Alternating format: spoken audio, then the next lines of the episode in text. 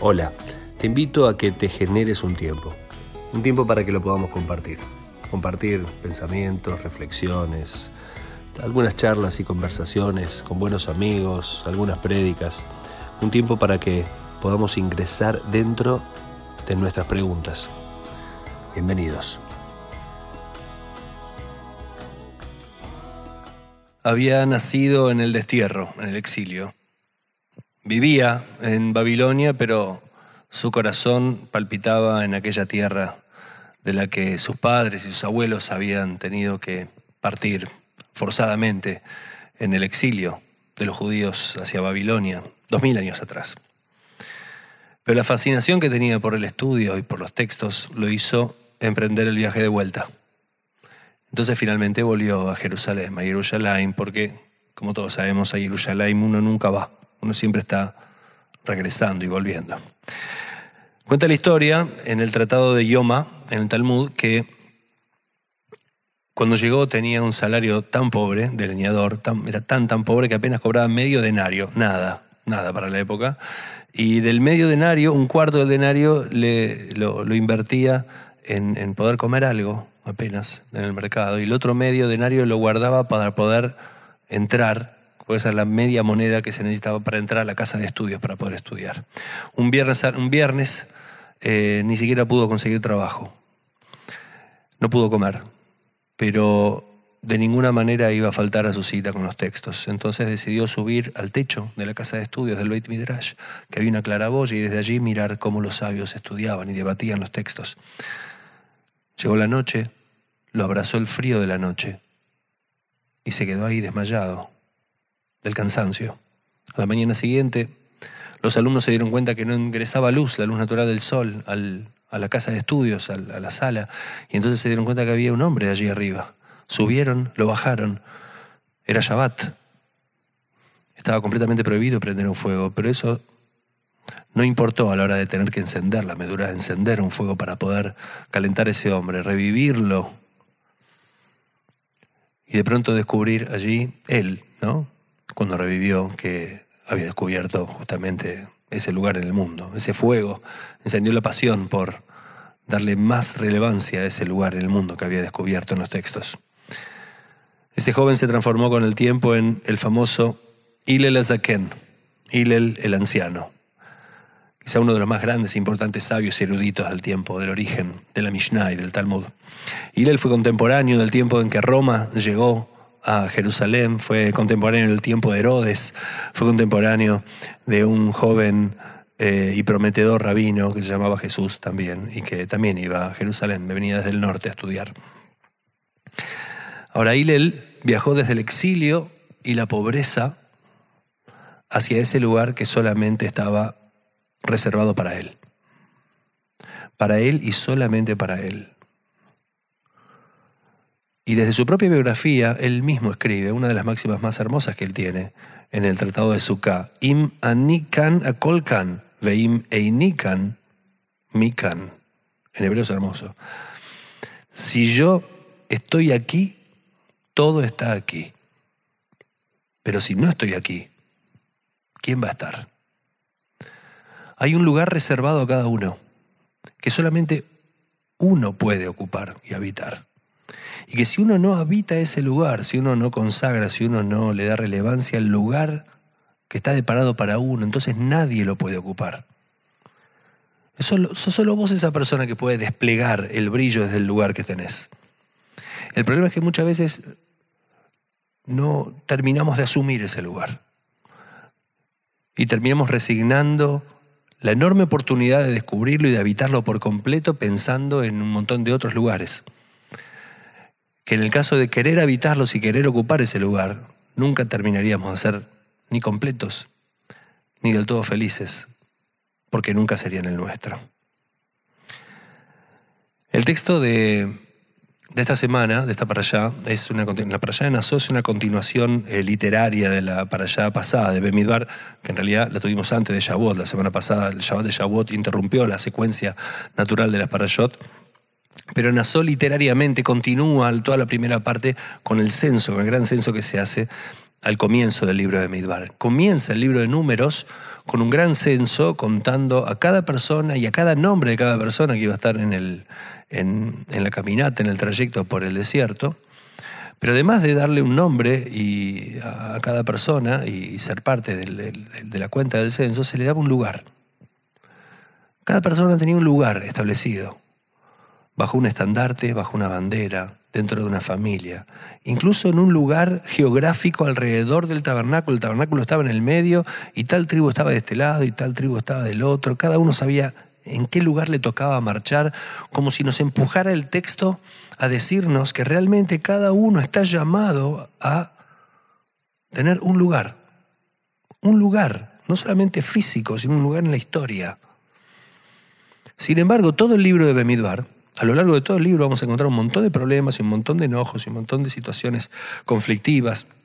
Los hermanos de Moisés, Moisés Korah, Datania Viram y los espías, todos los relatos de conflictos en, en Bemidbar tienen un denominador común. Son todas personas que no están contentas con el lugar que tienen. Si bien el libro comienza diciéndonos la importancia de ocupar, de que cada uno tiene su lugar, a lo largo del libro nos vamos a encontrar con un montón de situaciones y de personas que no están conformes con el lugar que tienen. Y eso es algo que nos sucede a todos nosotros, especialmente en este tiempo. Muchos estamos pensando que debiéramos estar ocupando otro lugar o el lugar de otro, que es peor. Asumir el lugar que tenemos no tiene que ver ni con el conformismo ni con la resignación, sino con reconocer que solamente desde ese lugar vos podés brillar en toda tu, intensidad. El tema es que la modernidad nos lleva a pensar todo el tiempo y a sentir que nunca estamos del todo contentos o satisfechos con la parte que nos toca.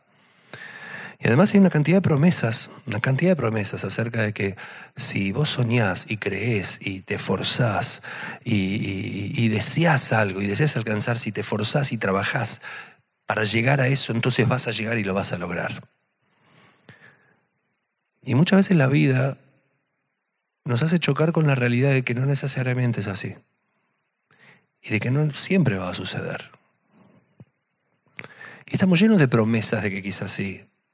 Pero hay una cantidad de cosas alrededor, una cantidad de, de dimensiones que no están en nuestras manos que nos hacen a veces chocar con una realidad que nos frustra, que nos deprime, que nos desilusiona y entonces empezamos a buscar culpables, porque nos prometieron tanto de que sí lo íbamos a lograr. Entonces empezamos a buscar culpables, no sé, irresponsables, afuera o adentro, porque quizás no hicimos o no creímos o no rezamos, o en el cielo, porque no nos escuchó o porque no existe. Y quizás lo que no nos habíamos dado cuenta era de que nosotros sí teníamos un lugar, que estábamos desaprovechando, que no estábamos mirando que no estábamos explotando en todo su potencial, pensando solamente estar en otro lugar, que no necesariamente era el nuestro. En relación al lugar, hay un texto en el Talmud, hay un texto en el Talmud en Rosh Hashanah que inspira una frase muy conocida que iría a contramano de todo esto, ¿no? Que dice, Meshanema con Meshanema Zal. El que cambia el lugar cambia la suerte. Pareciera ir en contra de lo que estamos hablando. El que cambia el lugar cambia la suerte. Y mucha gente eh, se aferra a la, literalidad de este texto, de esta frase, y hasta eh, o cambia el lugar eh, que viene a sentarse al templo, o cambia la silla de la cena, a la hora de la cena, con tal de que cambie la suerte. Y en realidad lo que la profundidad del texto lo que nos dice es que tenés que mirar las cosas desde otro lugar para que cambien tenés que tener otra perspectiva de las cosas que tenés enfrente. Si vos tenés enfrente algo y te sentás desde otro lugar para mirarlo, entonces ves otra cosa. Lo mismo tenemos que hacer con los problemas. Lo mismo tenemos que hacer con la respuesta que nos dan cuando no nos gusta exactamente la respuesta que estamos recibiendo. Poder tener la capacidad de me con cambiar de lugar y cambiar de perspectiva y entonces cambia la dimensión y el tamaño del problema y empezás a comprender cuál es el objetivo. La vida se dirime en la tensión entre ese lugar al que aspiramos y ese lugar al que pertenecemos. Ese lugar al que deseamos y no debemos dejar de forzarnos y trabajar por alcanzar, y aquel lugar que en realidad está diseñado solo y exclusivamente para que nosotros brillemos. Miren, en Maseje Tanit, acá tengo, en el Tratado de Tanit, en el Talmud dice, no es el lugar el que le da honor al hombre, sino el hombre quien le da honor al lugar. Saben, hay lugares o posiciones o roles que quizá no sean muy populares o, que no tienen que ver con, con la fama, con el estrellato. Pero es uno el que le entrega el honor y el respeto y el brillo a ese lugar. Y en ese momento cuando lo descubrís y lo celebras, entonces te das cuenta que eso es imprescindible. Que cada lugar, cuando uno realmente descubre el lugar que tiene, es imprescindible que nadie lo pueda ocupar por vos. El lugar no es físico, es un lugar existencial.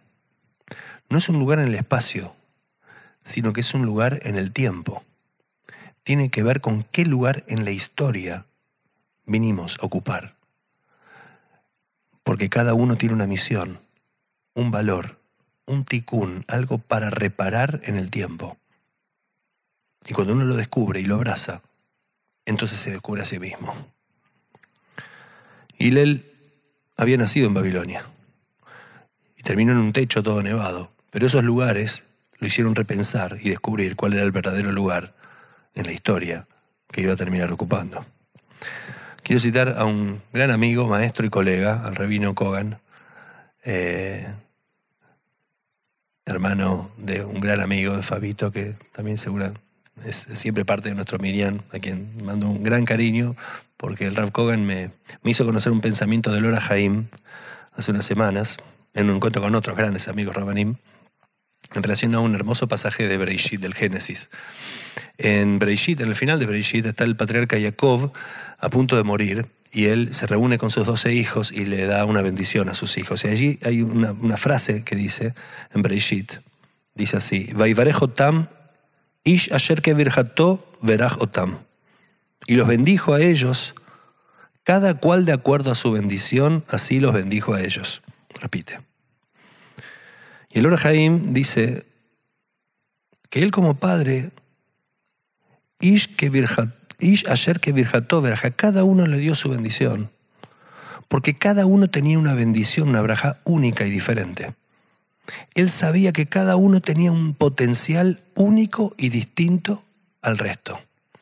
Y puede ser que uno tenga un potencial para el liderazgo, otro para la sabiduría, otro para el estudio, otro para el arte, otro para la sonrisa exacta, otro para el crecimiento económico, otro para la creatividad, otro para la habilidad con las manos, otro para la escucha, otro para la capacidad de unir gente, de congregar a una familia, de construir una mesa, otros para la espiritualidad, otros para el esfuerzo, otros para la pasión, pero que solo iban a poder brillar si descubrían cuál era la bendición que le había tocado. Vivir o desear la bendición de otros solo trae tristeza y nostalgia del lugar al que verdaderamente pertenecíamos. Miren que repite dos veces el texto. Verá Jotam, los bendijo a ellos en plural, porque cuando uno logra descubrir finalmente cuál es su lugar y su braja, no solamente se potencia y brilla uno, sino que logra hacer que los otros brillen en su propia misión por el bien del conjunto.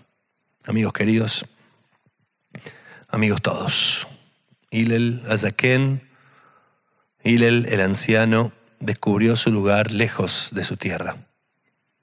Porque no se trata de quedar, no trata de quedarse inmóvil o de no aspirar a crecer, sino de descubrir que cada, que cada uno viene aquí en la tierra con un ticún, una reparación. Cada uno tiene una braja que incluye un ticún, una reparación. La reparación de un pasado o de un futuro, o de una persona, o de una injusticia, o de la realidad de alguien o de un conflicto. La reparación de una vida o de un amor. Pero ese tikkun solamente lo, puede hacer cuando lo puedes hacer cuando descubrís el lugar al que está aferrada tu alma, al que está destinada tu alma a habitar, a lucir y a brillar. Y cuando lo descubrís, entonces te enamorás de ese lugar, te enamorás y finalmente descubrís el sentido más profundo de la vida. Y entonces, justo en ese momento, escuchás como un susurro, un murmullo, las palabras de Hillel, que dice, La Makom Shani Oev Sham Raglai Molihot. A ese lugar al que amo, allí me llevan mis pies. Shabbat Shalom. Shabbat Shalom. Gracias por regalarnos este rato juntos. Te espero en el próximo podcast en esta misma plataforma. Brajot.